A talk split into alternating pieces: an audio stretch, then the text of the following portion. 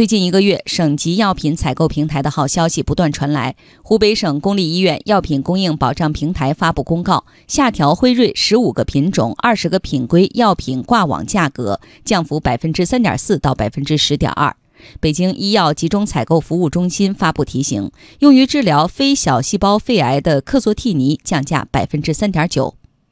国家医保局近日表示，将以省为单位开展抗癌药专项集中采购。四川省成为第一个公布抗癌药专项谈判的省份。北京大学健康发展研究中心主任李玲表示，加强集中采购力度，意味着药品降价又进了一步。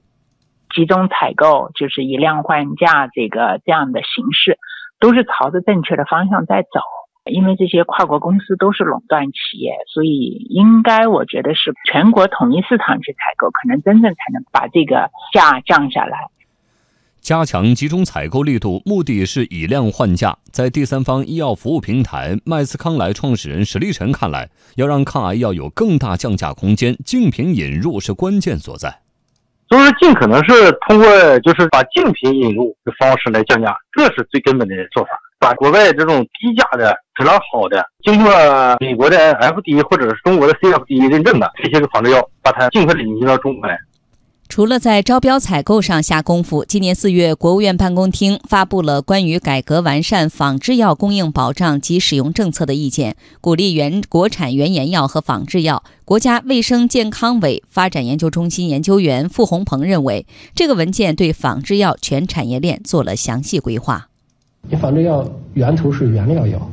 呃，然后是辅料，然后是包装材料，然后是制药机器，然后是生产工艺，最后还有生产过程的管理。所以要提高仿制药产品的质量，可持续的发展仿制药产业，必须得全行业全链条的这个入手才行。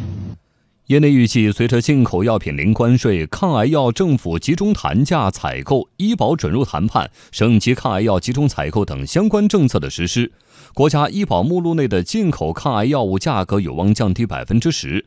目录外进口抗癌药物降价可能会高达百分之五十。北京大学健康发展研究中心主任李玲认为，多方关注、多头发力，将为百姓增加更多的用药安全感。现在其实老百姓可能，特别是患这个重大疾病，就像癌症的，他们对这个用药的需求是很大的。就国家应该是从生产到流通到使用到报销，整个这个环节要有一个制度安排，这样才能保证老百姓用得上安全可靠的药。